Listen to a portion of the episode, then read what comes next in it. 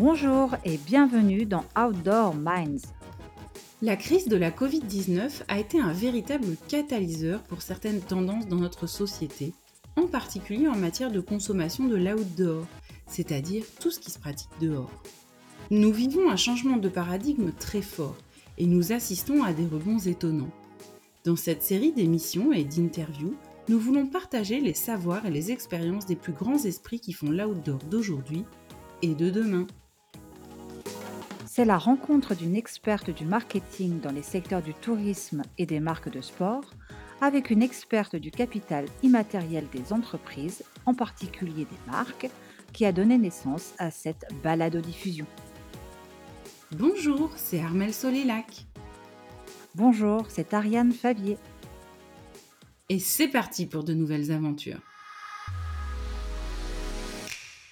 Aujourd'hui, nous allons parler du capital immatériel des marques. Qu'est-ce que c'est? Comment est-ce qu'on le détecte? Et nous partirons à la rencontre de Franck Essat de Meub pour voir concrètement comment il développe le capital immatériel de sa marque et comment il détecte celui des entreprises dans lesquelles il investit. Alors Ariane, pour faire short and switch, est-ce que tu peux nous expliquer ce qu'est le capital immatériel d'une marque et à quoi ça sert? De quoi on parle effectivement lorsqu'on apprend une marque à travers le prisme de l'immatériel? Eh bien, il existe trois thématiques clés en rapport avec l'actif immatériel de la marque. La thématique du potentiel et de la singularité de la marque, qui est prépondérant. La dimension également de la protection de la marque et la dimension du déploiement de la marque sur Internet. Ces trois grands thèmes sont eux-mêmes reliés à des risques ou des opportunités latents au sein de chaque entreprise, de toute entreprise en fait.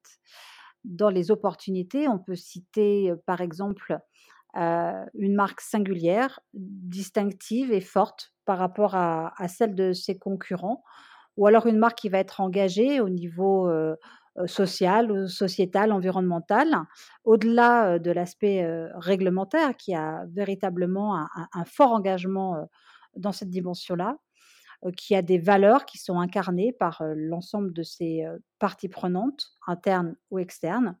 En fait, on parle ici surtout d'une démarche qui est authentique et qui n'est pas cosmétique. voilà. Il peut y avoir aussi des opportunités intéressante sur les stratégies et les canaux de communication, alignés ou pas, tant dans le fond que dans la forme. Si on a effectivement une cohérence aussi bien dans, ce que veut dire le propos de l'entreprise et la façon dont elle le dit.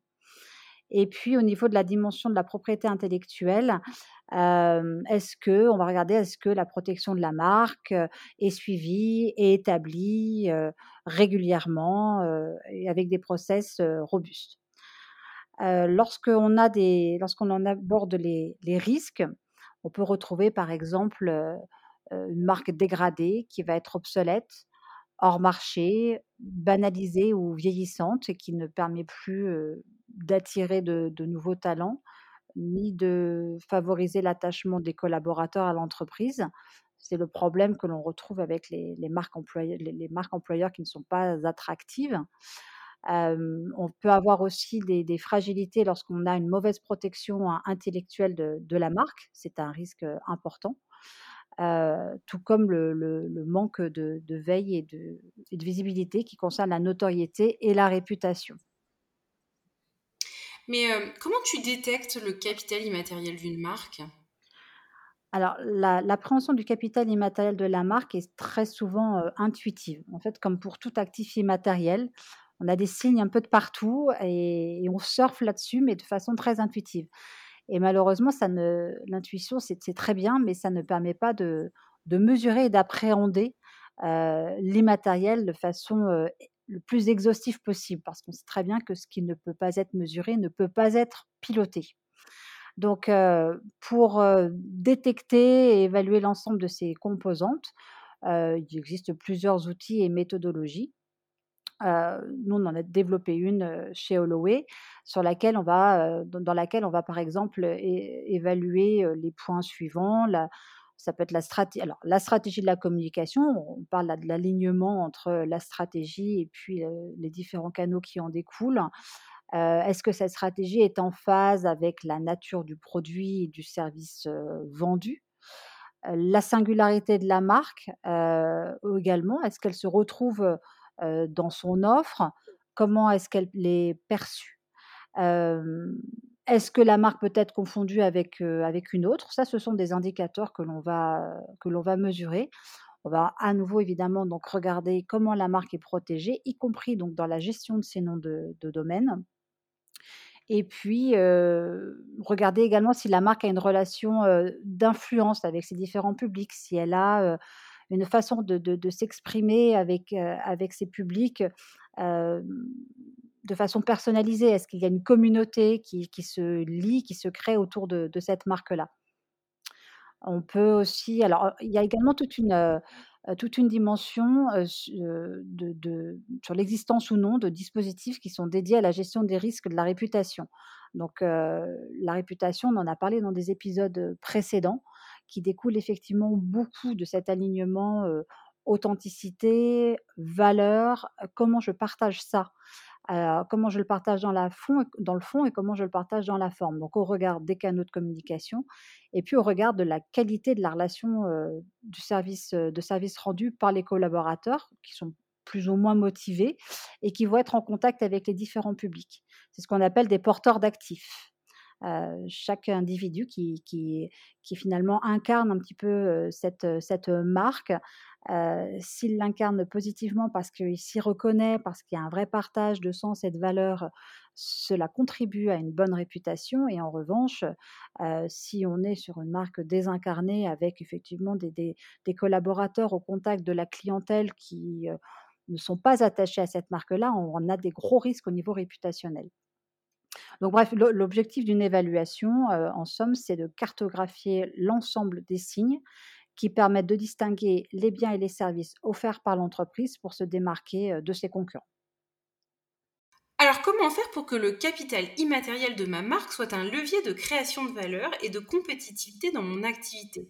C'est ce que nous allons voir avec notre invité de ce jour. Bonjour Franck Essat. Bonjour. Alors, est-ce que tu peux te présenter en deux minutes, nous dire euh, quel est ton parcours et qu'est-ce que c'est que MEUB Alors, j'ai un parcours, heu, les 25 heu, et et quelques années, je les ai dédiés essentiellement à, une carrière dans dans les au sein de sociétés, leaders sur le marché des articles de sport, heu, donc d'équipement de la personne. Et j'ai une trajectoire qui, qui a évolué en fait. J'ai été cadre dirigeant pendant très longtemps et puis, heu, après j'ai travaillé de plus en plus avec des fonds d'investissement et Heu, j'ai eu à acheter, vendre ou introduire des sociétés en bourse et heu, pour le coup, ça m'a donné aussi le goût de l'investissement, pour pouvoir ac accompagner vraiment des projets porteurs de valeur, et j'ai trouvé ça extrêmement stimulant et de travailler au contact de la plupart du temps de jeunes entrepreneurs porteurs de projets et puis à force de travailler au contact de jeunes entrepreneurs, hem, je suis moi-même devenu entrepreneur il y a, a quelques mois. Heu, j'ai racheté récemment la société, une petite marque qui s'appelle Meub, M-U-B, spécialisée dans la bagagerie, fonctionnelle, pour des gens comme nous qui, avons des déplacements réguliers à faire de 1 à 3 jours et qui avons à cœur d'emmener de quoi travailler, de quoi se changer, de quoi rester actif et sportif pendant de déplacements professionnels. Ça, c'est une partie. Heu, j'ai une activité de consulting aussi que j'ai débuté il y a il y a 5-6 ans. Et puis, heu, là, je suis en création d'une société, heu, qui verra le jour l'année prochaine, qui va s'appeler Epic et qui là rejoint ma passion puisqu'il s'agit de monter un base camp, dédié aux passionnés de sport outdoor, plutôt sur le bassin annécien. Un serial entrepreneur, donc. Oui, un parcours, heu, assez divers. Heu, je ne sais pas ce qui va se passer derrière, mais, heu, j'aime cette curiosité d'entreprendre et de côtoyer des gens d'univers, totalement, différents. Franck, tu as occupé, des fonctions, marketing, vente et produits en en France et à l'étranger, dans les plus grandes marques de sport, Nike, Puma, Oxbow, Le Coq Sportif encore, heu, Dai Dai Dakin ou Decade. Heu, j'ai toujours un petit souci sur la prononciation. Comment ces célèbres marques d'outdoor pilotent-elles leurs ressources immatérielles et en particulier au niveau de leur marque? Est-ce que tu as des exemples à nous donner? Oui, alors, tu vois, je rebondis sur, heu, la difficulté de prononcer la marque, heu, Dakine. et c'est intéressant parce qu'en fait, je crois qu'on n'a pas fait du très bon boulot et étant donné que je je lidais ce travail-là, je je me mets évidemment en défaut, notamment auprès d'un public français ou Sud-Europe.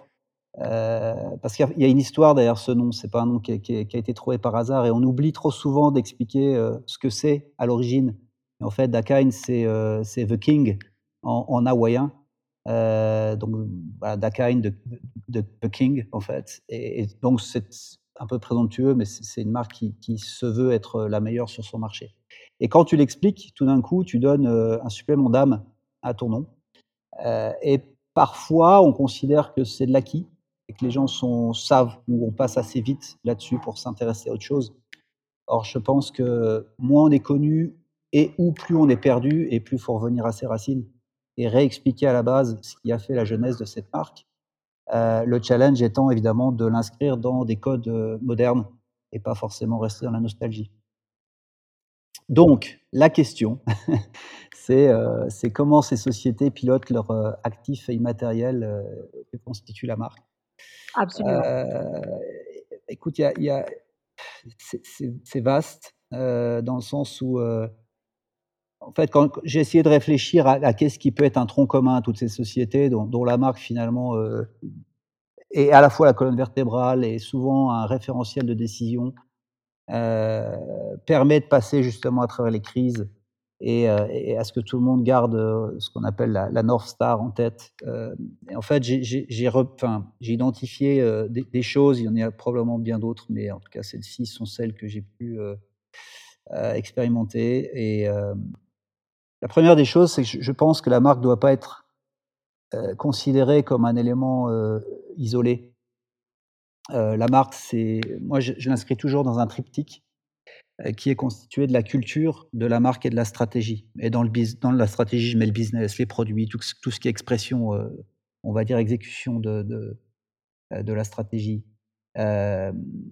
effectivement, la, marque, tu, vous l'avez défini, c'est un référentiel, il y, a beaucoup d'aspects importants à la marque, mais si elle est en décalage avec la culture d'entreprise, c'est-à-dire pourquoi on est là, qu'est-ce qu'on veut faire sur Terre, euh, euh, comment, euh, en quoi on croit en fait, et, comment mon corpus social est, constitué et, comment on, l'embarque dans le projet.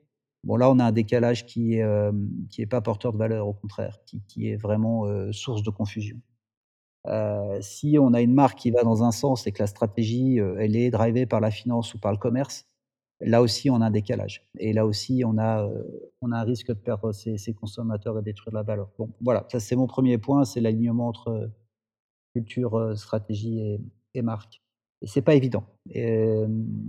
c'est souvent l'apanage du CEO, puisque c'est celui qui, qui donne la direction, qui arbitre les décisions et, qui doit créer un référentiel commun. La deuxième chose qui est liée du reste, hein, c'est être porteur de sens. Alors c'est très galvaudé en ce moment, mais ça n'a jamais été aussi important. Euh, en gros, c'est quoi ma mission purpose quoi, et comment ma marque va, va aller, va, va nourrir ce que, ma mission? La mission, c'est plus important presque que tout le reste.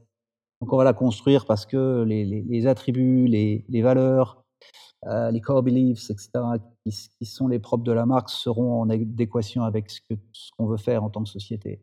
Hein, quelle, quelle, est la valeur qu'on propose aux, aux gens et pas simplement aux consommateurs, à nos employés, à nos partenaires, à nos actionnaires, etc. Euh, une autre, euh, après, on est plus dans les caractéristiques, c'est-à-dire qu'il faut être différenciant, il faut être inspirant, il faut, être rassurant pour certaines personnes, c'est extrêmement important, le fameux value for money euh, ou délivrer, il faut être honnête aussi, c'est-à-dire délivrer, on fait une promesse, il faut délivrer la promesse. Et c'est difficile, il faut le faire tous les jours, année après année.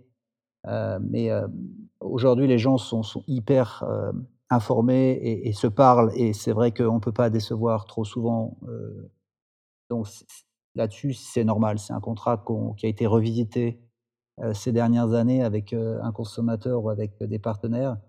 Il faut, aligner les planètes pour délivrer ce qu'on a dit qu'on qu'on qu donnerait. Euh, a fortiori, quand on a une marque qui est premium, on demande beaucoup d'argent aux gens. Donc c'est de l'engagement et, il ne faut pas décevoir. mais pas que. Je veux dire, quand Decathlon dit, enfin, Decathlon, c'est l'accès au sport, c'est value for money, et, là-dessus, ils, exécutent leurs promesses extrêmement bien. grâce, grâce à cette enseigne, des tas de gens se sont ou se, mettent se sont mis au sport. Donc, et après, libre à eux de, monter en gamme ou pas, mais, ils ont un vrai rôle presque social en fait. C'est même d'ailleurs un rôle social dans, dans la société. Euh, une chose que j'ai remarqué aussi, c'est l'aspect congruent, c'est-à-dire que quelles que soient les expressions, les points de contact, euh, il, faut être euh, congruent, c'est-à-dire qu'il faut que on raconte la même chose de la même façon dans, l'ensemble de ces expressions. Et, et c'est pas évident parce que quand, à la limite il s'agit d'une campagne, c'est piloté, c'est tout, tout, est bordé, mais quand il s'agit de, tu le disais, d'incarner la marque, si on a des milliers de collaborateurs, il faut idéalement que chacun puisse euh, porter les mêmes valeurs. Euh, il ne s'agit pas non plus de lobotomiser les gens ou d'avoir une espèce d'uniformisation de leur expression, mais il s'agit juste de dire quand, quand vous parlez de l'entreprise ou de la marque, il euh, ne faut pas être dissonant. Hein, c'est notre référentiel commun, c'est celui-ci. Et c'est compliqué parce que la marque étant, on le disait, inspirant ou excitant, ou, on a souvent en fait autant de définitions de, la marque que, que l'on a d'employés. Or, euh, c'est là où un brand manifesto et définir des valeurs communes, etc., est, super important. Sans ça, on ne peut pas en vouloir aux gens d'avoir leur propre, euh, soit leurs propres opinions, soit euh, leur propre façon de les exprimer. et on sait qu'un mot est important, on sait qu'un visuel est important, on sait qu'un comportement est important. On sait que des, best practices sont importantes. négocier très très hard alors qu'on est une marque plutôt dans l'empathie, la bienveillance, ça colle pas. Donc même au niveau de la démarche commerciale, il faut, aligner tout ça. Et c'est super compliqué quand on est dans des grosses structures ou quand on a une croissance hyper forte et qu'on on, onboard des, des, jeunes, notamment tous les jours, quoi, toutes les semaines. Donc là aussi, il y, a, une notion de, congruence qui est, qui est forte la notion de résilience, et, on l'a vraiment euh, expérimenté, malheureusement connu ces, deux dernières années avec cette, pandémie. Euh, je le disais, dans les moments difficiles, euh, il faut avoir cette espèce de colonne vertébrale. Il faut avoir garder ce cap, et c'est souvent la marque, la stratégie et quelques personnes qui en sont garants dans l'entreprise qui qui sont les plus à même de de passer les moments difficiles.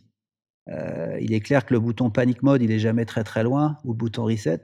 Pour autant, faut se garder de l'actionner trop vite parce que euh, on, on, voit très bien que les marques se construisent sur le long terme. Elles sont plus faciles et plus rapides à défaire qu'à faire. Et qu'à partir de là, le pire est de céder au court terme et, de vouloir tout changer parce que tout d'un coup, euh, au niveau financier, ça commence à trembler. Bon, il y a, d'autres choses à mettre en, route que, d'aller prendre des courts-circuits pour finalement dépositionner sa marque, discounter à mort et puis avoir un discours qui est beaucoup trop euh, euh, court-termiste, on risque de perdre les gens et, du coup de ne pas sortir de la crise de, la, meilleure des façons. Euh, c'est compliqué, hein, ça nécessite beaucoup de courage de se dire bon, c'est la tempête, mais on va garder le cap. Et c'est ce qu'on demande à des leaders forts et qui incarnent justement, tu le disais, cette, cette notion de, marque. Alors incarner, c'est bien, c'est nécessaire, on parle de culture, on parle de, des gens. Et puis, il y, a, un petit danger aussi, c'est-à-dire que si c'est trop incarné, euh, on devient euh, dépendant d'une personnalité. Hein, on l'a vu euh, au moment, malheureusement, de la disparition de, Steve Jobs, qui était un magnifique exemple d'incarnation. Il y a eu pas mal d'inquiétudes de se dire, bon, qu'est-ce que ça va devenir? C'était tellement Jobs que Apple que derrière so what quoi. Alors évidemment, il y a un product pipeline de, de 10 ans d'innovation qui, a déroulé, mais c'est pas que du de la product innovation, c'est bien plus que ça. Euh, voilà, donc c'est d'où la, la nécessité de formaliser les choses aussi. On parlait de brand manifesto ou de, euh, mission purpose, strategic deck, etc. Mais tout ça, ça paraît un peu formel, mais c'est de se dire si jamais euh, le ou les dépositaires de la marque dans l'entreprise ou de la culture s'en vont pour une raison ou pour une autre, il reste quand même quelque chose d'extrêmement euh, d'extrêmement fort et, structurant. Et on l'a vu, euh, bah, finalement, Apple se, porte très bien. Et, on a vu aussi, je l'ai moi connu chez Nike, On disait quand Phil Knight va prendre va prendre du recul, heu, ça va être compliqué, quoi. Or, on a vu que les gens se sont succédés, y compris au plus haut niveau et Nike continue à battre des records. Heu et aujourd'hui d'ailleurs avec, l'arrivée du nouveau CEO qui a un background complètement différent des précédents et qui est lui beaucoup plus sur la tech, le digital et autres, il y a eu aussi des in des des des interrogations, des doutes en se disant: «Bon attention, on est en train de perdre l'esprit» et en fait, on voit que quand la marque et la culture sont posées, elles, heu, finalement, elles résistent au changement des hommes. Heu et ça, on parle beaucoup de succession planning, mais c'est vraiment quelque chose qu'il faut c'est notre responsabilité, en tout cas, tant qu'on est là dans la société, de le mettre en place pour que justement le jour où on s'en va, ça puisse, puisse perdurer. Et tu le signalais, hem, Ariane et Armelle, c'est la communauté aussi. C'est-à-dire qu'aujourd'hui, on n'a plus des marques qui sont définies et et il y a un message one way message, heu, au au consommateur. Il y a on accepte de partager sa marque. Heu et on a des des communautés qui qui la font vivre, en fait. Heu, tu vois, chez Oakley, on avait une marque extrêmement, communautaire et on avait des sites en parallèle non officiels, mais qu'on on acceptait. Je veux dire, on n'essayait pas de les fermer, on leur faisait pas la guerre parce qu'en fait, c'était des gens qui étaient tellement passionnés, qui faisaient vivre la marque, heu, au-delà des des des de l'ensemble des actions qu'on pouvait mener de façon plus plus officielle et même on les aidait, on les supportait. Hem, donc ça, c'est, hem, c'est aussi important de pouvoir s'appuyer sur une communauté et justement Une communauté qui s'approprie la marque, en fait. oui, ça. ouais, il faut Mmh. pas avoir peur, je pense aussi de de partager un peu sa marque. Hein, il y a une schizophrénie aussi, et c'est bien, c'est normal parce que la marque, encore une fois, c'est extrêmement précieux et fragile. Mais quand on a affaire à des gens qui sont passionnés, qui dédient du temps, des ressources, de la créativité, il faut il faut il faut s'ouvrir, il faut accepter de la partager un peu.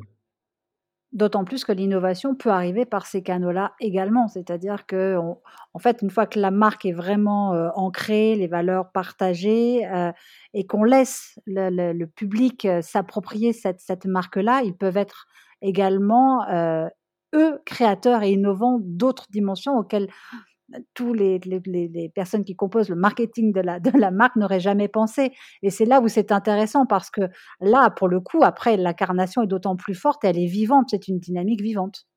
Absolument, et je tu vois, je suis surpris là, je disais, j'avais racheté cette cette, heu, cette jeune marque, heu, MUB, M-U-B et on a affaire à des à des utilisateurs, heu, passionnés qui qui vraiment utilisent le produit au quotidien et on on se pose comme apporteur de solutions de mobilité, business et sport et pour le coup, même sans les solliciter, ils nous envoient des photos, ils nous envoient leur feedback produit, heu, des idées pour améliorer les choses. Tout ça, c'est gratuit donc heu heu, il faut absolument, s'appuyer là-dessus.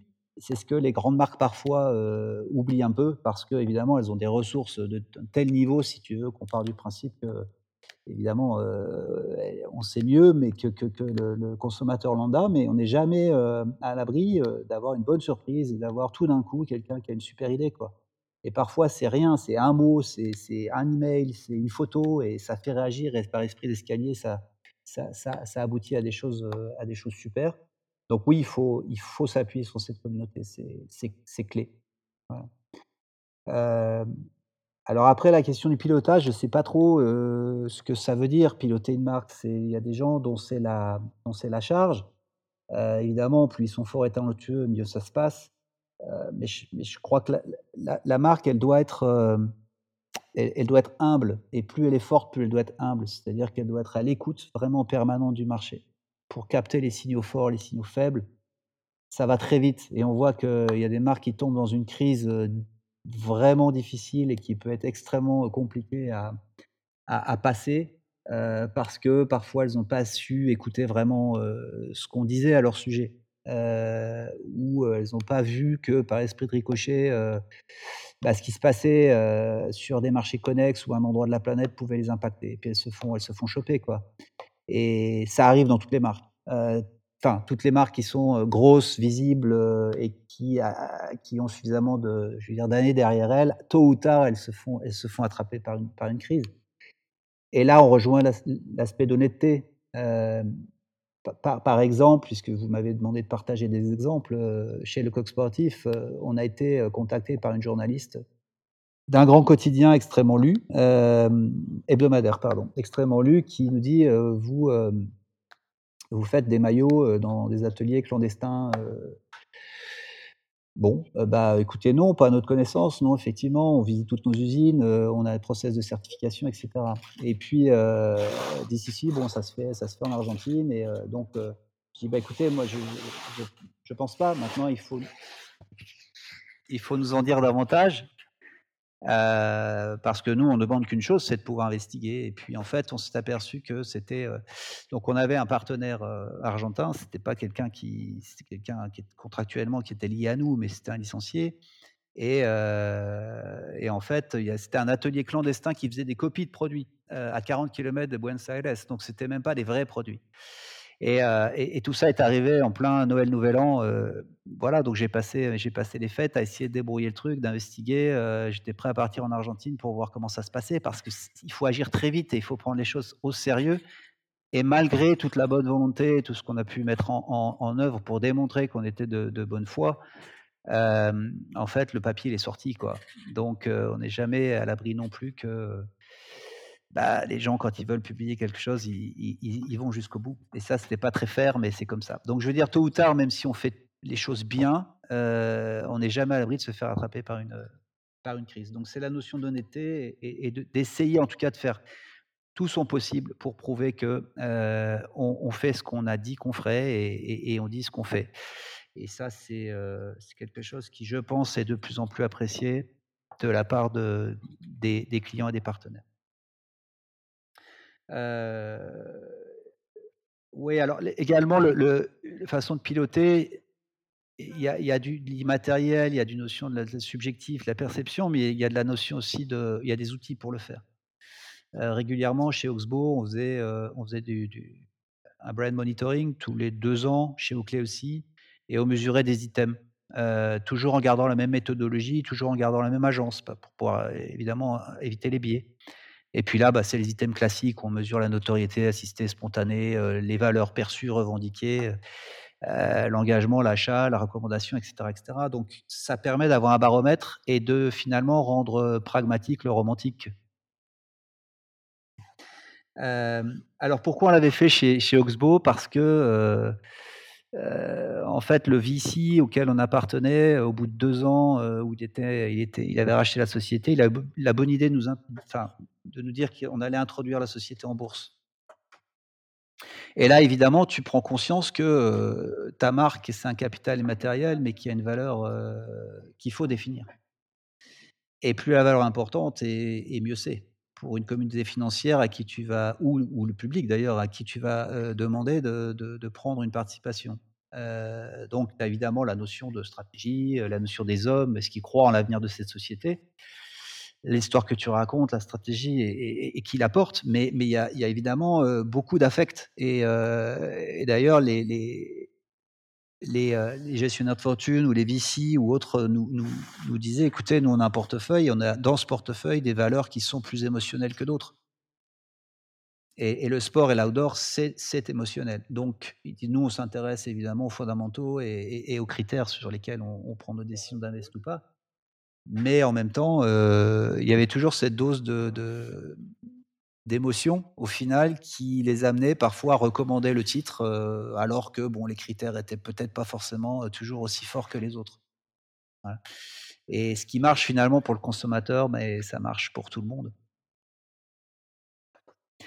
donc, euh, donc, donc, la valorisation, en fait, la valeur de marque, elle est super importante.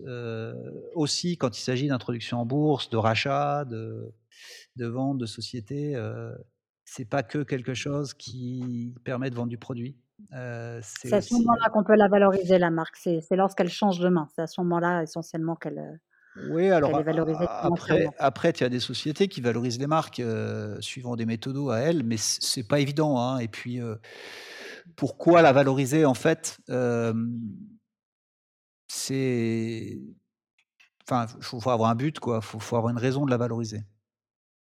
Ça coûte de l'argent, c'est quand même un peu fastidieux donc il faut, il faut avoir une bonne raison de le faire. Après le reste, il y, a bien d'autres façons de, valoriser une marque, notamment bah, le succès commercial, notamment le taux d'engagement, notamment, pareil au niveau des gens, les, people. Si tu n'as pas de turnover, c'est que tu as un bon management, mais c'est peut-être aussi qu'il y a une fierté de travailler pour cette marque. Donc il y a plusieurs critères comme ça, des items à mesurer, où on se dit, bon, bah, finalement, la marque, elle est forte et pas simplement dans sa dynamique de goodwill à placer au bilan, mais, mais, mais sur bien d'autres aspects, y compris humains, environnementaux, etc. Et du coup, euh, pour conclure, quels euh, conseils ou recommandations tu donnerais à quelqu'un dans le secteur de l'outdoor qui voudrait euh, développer son capital immatériel de marque ou à quoi est-ce qu'il faut être attentif quand on veut investir dans une marque outdoor? Moi, je pense qu'il faut la définir très très tôt et très vite, pardon, et très bien. Et, quand je, disais, il il faut pas hésiter à, à y passer du temps parce que c'est du temps de gagner sur les années suivantes. On a tendance à passer un peu vite, euh, on a tendance à partir euh, très vite sur le produit, par exemple. Ou... Mais euh, on parle bien de plateforme de marque, et une plateforme, par définition, c'est solide, c'est quelque chose qui sert à construire au-dessus. Donc, si ta plateforme, elle est, bancale ou elle est fragile, c'est compliqué pour la suite. Et une fois que la marque s'exprime sur le marché, c'est encore plus difficile. Parce que là, ça oblige à, à la revisiter et, à, pivoter, et ça, c'est jamais simple. Ça, c'est une première chose. Vous l'évoquiez, c'est très juste, le paysage concurrentiel également. Euh, enfin, heureusement et malheureusement, on est dans un domaine passionnel, sport et l'outdoor en particulier, et, on a tendance à tomber amoureux de ces projets. Euh, or, il faut quand même bien analyser si euh, le projet est viable ou pas, en quoi il est différent des autres, ou en quoi qu'est-ce qui va apporter de plus en fait et, là, c'est quelque chose qui est important, c'est se poser les bonnes questions et se les poser tout le temps. C'est qu'est-ce qu'on fait, pourquoi on le fait, comment on le fait, pour qui on le fait, combien ça coûte, euh, où on va, avec qui. Et, ça, c'est encore une fois, on, ne se lève pas tous les matins en se posant ces questions, mais c'est un peu schizo, mais c'est nécessaire régulièrement de, faire un step back et de se reposer, de se dire est-ce qu'on est toujours bien dans les clous de ce qu'on a dit qu'on ferait, quoi? Est-ce qu'on est dans notre mission? Est-ce qu'on le fait avec les bonnes valeurs? Euh, Tiens, on a des difficultés, pourquoi? Ou d'où vient le problème en fait? Et je, pense qu'au moment d'investir dans les sociétés ou de créer des sociétés, on revient toujours aux hommes. Si on sent que le porteur de projet est capable de ce genre de remise en question régulière sans perdre le cap, eh ben, euh, je pense que c'est le bon, quoi. En tout cas, il est bien meilleur que celui qui pense tout savoir et qui part bien en tête sur des trucs sans avoir euh, respecté les, étapes fondamentales. Donc ça, c'est ça, c'est important. Après, euh, je le disais, travailler son alignement, c'est important. Pas faire de compromis, pas prendre de court-circuit trop rapide parce que tout d'un coup, bah, il y a des nuages, ça, on en aura toujours, quelle que soit la maturité de sa marque et la santé de son, business. Bien travailler sa marque employeur parce que on, est souvent tourné vers le consommateur parce qu'évidemment, c'est celui qui achète, mais, mais la qualité d'une entreprise, c'est les hommes qui l'a, qui l'a fait. Et, on, parfois on oublie de travailler cette dimension-là. C'est le workplace, c'est ses valeurs, c'est c'est le référentiel commun, c'est comment on vit ensemble, les profils qu'on recrute, la complémentarité, etc. etc. Donc voilà, c'est et puis s'appuyer, peut-être le quatrième point, c'est s'appuyer sur une communauté engagée. On l'a on a, on, l'a dit et, et, je pense que ce sera de plus en plus important à l'avenir. Donc voilà mes, mes, mes convictions. J'ai fait suffisamment d'erreurs sur, sur le pilotage des marques pour euh, avoir deux, trois convictions. Et, euh, et ce qui est fascinant, c'est que c'est un organisme vivant et que vous pouvez, une marque il y a 20 ans, c'est en partie la même qu'aujourd'hui. Et tant mieux, il faut qu'il y ait vraiment une, une constance dans le temps mais en même temps, le marché a tellement changé, les gens changent, les générations changent qu'il faut la faire évoluer sans cesse. Donc c'est sans fin et, c'est passionnant puisqu'on est vraiment quand même dans le domaine du frisson. Quoi, hein, on crée des émotions et, la marque est dépositaire évidemment de certaines valeurs, de certains critères, etc. Mais elle est aussi surtout dépositaire d'émotions et d'expériences. Et je pense que c'est ce qui nous motive tous à construire des belles marques, que ce soit dans l'outdoor ou dans d'autres domaines d'activité.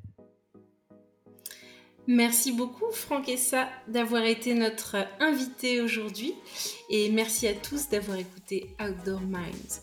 Si vous avez aimé cet épisode et que vous en voulez plus, nous aurons le plaisir de nous retrouver mercredi prochain avec le snowboarder médaillé olympique Polo Delerue. Pour nous soutenir, nous vous invitons à mettre 5 étoiles et un commentaire sur votre plateforme de diffusion de podcast. Et bien entendu, vous pouvez partager cet épisode avec vos proches sur les réseaux sociaux. Vous pouvez aussi vous abonner à cette balado-diffusion sur votre plateforme favorite. A très vite pour un nouvel épisode d'Outdoor Minds.